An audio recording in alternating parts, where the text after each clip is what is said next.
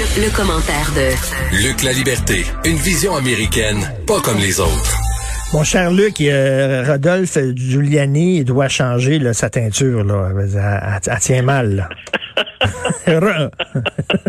Écoute, j'ai changé, j'ai changé avec Maude qui est, à, qui est à la recherche, puis qui avec qui je discute toujours avant nos entrevues, puis je lui disais, il n'y a pas de meilleure image, parce que ça pourrait être que cocasse. Là. Je veux dire, c'est, ça aurait pu arriver à quelqu'un d'autre, mais il n'y avait pas de meilleure image pour résumer euh, ce que fait Giuliani depuis euh, depuis qu'il est venu finalement à la rescousse à coût de 20 000 dollars par jour, là, mais qu'il est venu à la rescousse de Donald Trump. Euh, il y a des juges, écoute. excuse-moi, le 20 000 par jour, c'est une ou quoi? Il, il est payé 20 000 par jour, quoi? Oui, oui, voilà. Les, écoute, l'équipe de Donald Trump actuellement, ils sont aux prises avec un sérieux problème. C'est qu'il n'y a pas d'avocat euh, solide, il n'y a pas d'avocat réputé de grande firme qui accepte de défendre Donald Trump parce qu'il n'y a pas d'argument, parce qu'il n'y a pas de fait. Donc, ces gens-là s'écartant du chemin, M. Giuliani est arrivé comme la cavalerie, donc en rescousse à Donald Trump, et c'est lui qui a dit je vais mener la charge devant les tribunaux. Et ce qui se passe actuellement, c'est qu'il y a des juges, puis écoute, faut, faut quand même, euh, je sais très bien qu'il y a des gens qui nous écoutent qui continuent de dire qu'il y a une fraude et que M. Trump est, là-dedans honnête ou à tout le moins qu'il faut lui donner une chance. Euh, écoute, il y a des juges qui se retiennent actuellement pour ne pas rire quand ils entendent l'argumentaire de Giuliani. Il y en a un qui est allé jusqu'à dire euh, écoutez, vous m'étonnez beaucoup. Euh, c'est pas rien, là. on s'en prend à tout le système électoral américain.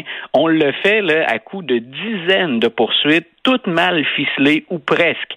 Donc, on, arrive de manière précipitée, puis on essaie, on en avait déjà discuté, on lance un paquet de choses sur le mur, puis on espère qu'il y, a une de ces attaques-là qui va coller quelque part. Hmm. Mais ça sent la précipitation, le manque de préparation et le. Écoute, hier Giuliani là, a même dit devant un tribunal, c'est pas ce qu'il dit aux journalistes, mais à un juge, il a dit, euh, c'est pas un cas de fraude que je vous présente.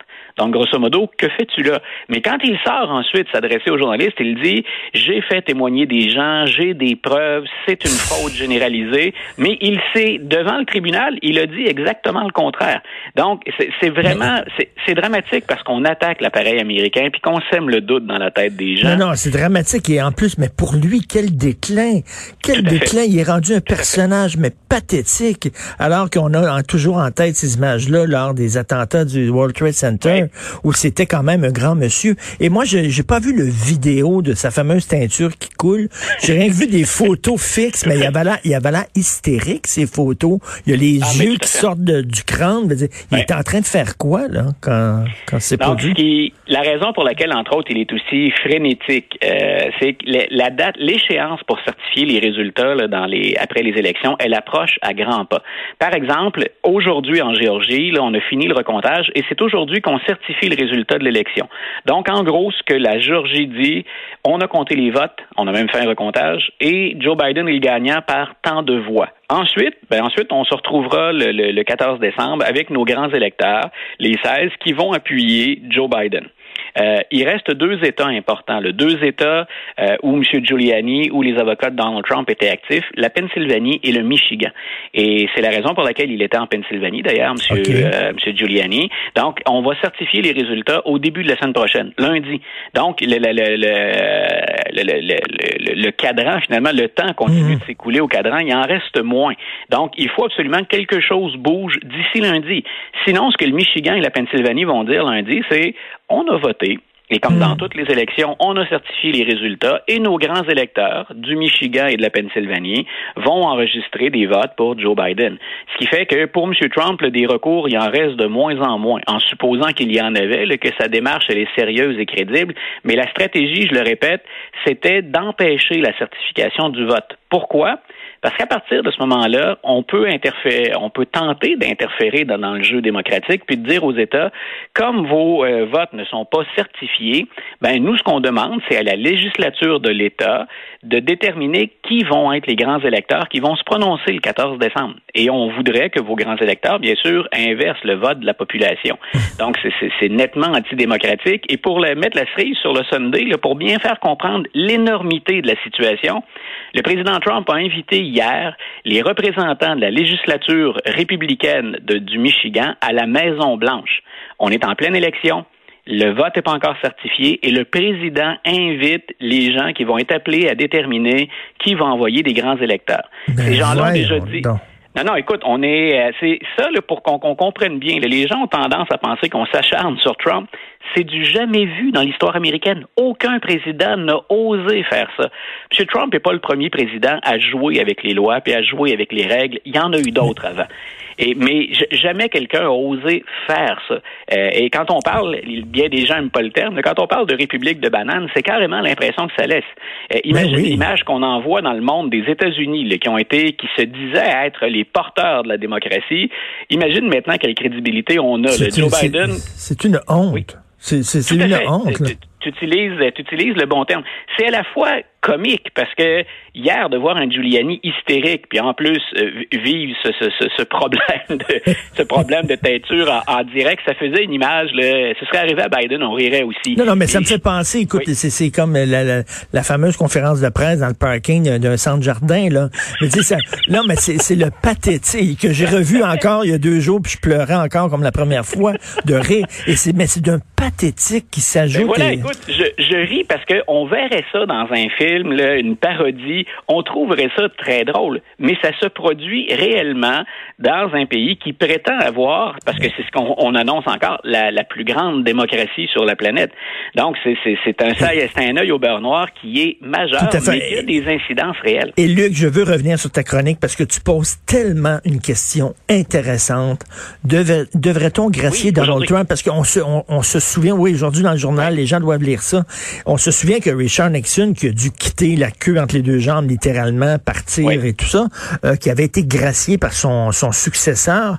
Pourquoi? Parce qu'on voulait justement unifier le pays. Là. On voulait dire mettre ça derrière nous et après ça passer à autre chose. Et là, la question que tu poses, est-ce que Joe Biden devrait gracier Donald Trump si jamais il y a des accusations portées contre lui? Voilà, écoute, pour euh, pour remettre ça en contexte un peu aussi pour nos auditeurs, Monsieur Ford, c'est le vice-président, bien entendu, qui devient président quand Nixon part, et euh, il décide lui peu de temps après de gracier le président. Donc, pour les Américains de l'époque, c'est choquant. Pour beaucoup d'Américains, Nixon n'a pas dû affronter la justice, il n'a pas dû euh, répondre de ses de ses actes. Mais à long terme, ensuite, on a dit peut-être que Monsieur Ford a raison finalement. Même le sénateur Ted Kennedy, qui est un démocrate, a dit quelques années plus tard, je me suis opposé à ça quand Monsieur Ford le fait. Et finalement, il a pris la bonne décision. Pourquoi? Parce que plutôt que de se déchirer, il, est honnête. Là, il a dit, M. Nixon n'a jamais payé le prix. Mais il a dit plutôt que de se déchirer puis de regarder constamment en arrière puis de se diviser, mettons ça de côté puis regardons de l'avant. Et quand on traverse la période actuelle qui où on, vit une très très grande polarisation, il y a même des démocrates qui songent, qui ont écrit dans les derniers jours, qui songent à pardonner à Donald Trump pour dire pourquoi on met pas, hein, pourquoi on met pas le, on met pas le tapis par là-dessus, là? Pourquoi on cache pas ça? Puis soyons positifs. Et Joe Biden lui-même a dit, je veux être rassembleur. Donc, il y en a plusieurs qui disent, ben, tentez de rassembler. Hein. Il, y a, il y a plus de 70 millions d'électeurs quand même qui votent républicains, qui ont voté Donald Trump. Mm. Pourquoi pas montrer que vous êtes plus grand que Donald Trump et, et leur lancer un message pour les, les unir et les rassembler? Moi, ce que j'ai, ce que j'évoquais ce matin, ce que je défends, c'est M. Nixon a eu peu importe, euh, peu importe ce qu'on lui reproche, il a eu entre guillemets la, décence, on se dirait entre nous, de prendre son trou. Il a été pendant un certain temps sur la ligne de touche et lentement mais sûrement, il va revenir dans l'attention publique, mais se mettre au service de ses successeurs. Et autant on a pu lui reprocher le Watergate, autant je pense les historiens puis les experts reconnaissent que M. Nixon avait une expertise en politique étrangère qui était extraordinaire. Euh, donc il va euh, aller un peu partout sur la planète et on va reconnaître son intelligence puis les services rendus. Ça excuse pas le geste qu'il a fait, mais tout ça pour dire on a affaire à un autre type d'animal avec Donald Trump. Est-ce qu'on imagine Donald Trump s'éloigner des projecteurs, reconnaître sa faute? Est-ce qu'on imagine ses partisans les plus, les plus farouches? Dans les 70 millions d'Américains et plus qui ont voté pour M. Trump, il y en a beaucoup qui le croient dur comme fer. Est-ce que Joe Biden, en pardonnant Donald Trump, peut penser qu'on va offrir quelque chose à ces gens-là et que Donald Trump va avoir la grâce et l'élégance de rester loin des projecteurs? Ce que fait, ce qu'avait fait Nixon.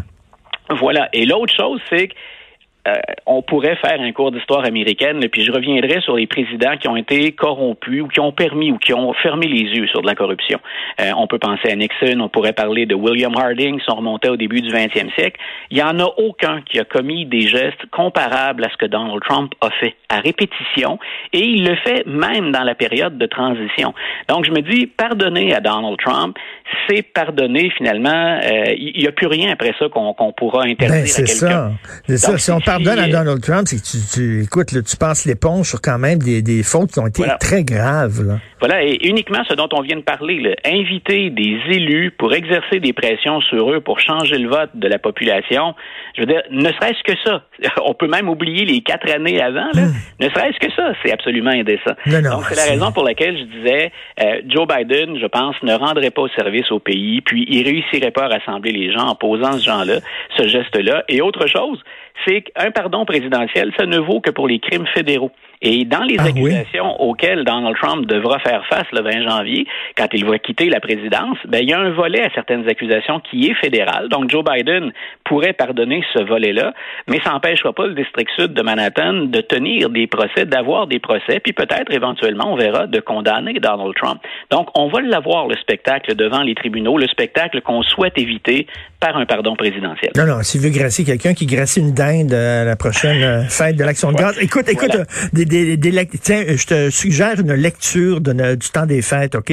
Oui. Euh, Neil Gabler, qui est un journaliste que j'adore, qui est un auteur extraordinaire, qui vient de publier une biographie monumentale de Ted Kennedy en deux volumes, qui s'intitule Catching the Wind. Il paraît que c'est excellent. Et ont dit que c'est aussi magistral que la biographie de Robert Caro sur Lyndon B. Johnson. Donc, le premier tome euh, vient d'apparaître dans les librairies euh, cette semaine, Catching the Wind sur Ted Kennedy. Il paraît que c'est super bon. Ben, écoute, je retiens la suggestion, tout comme je retiens celle de, Guy Perkins qui était là avant moi tout à l'heure. J'étais littéralement euh, collé au parleur de mon ordinateur pour bien saisir ça. je pense qu'il a fait, je pense qu'il a fait un très très bon topo de la situation dans laquelle on se trouve aujourd'hui, autant en enseignement que dans les médias. Tout à fait, c'est très gentil. bon week-end, Luc. Toujours un plaisir. Bon week-end. Salut. Bye.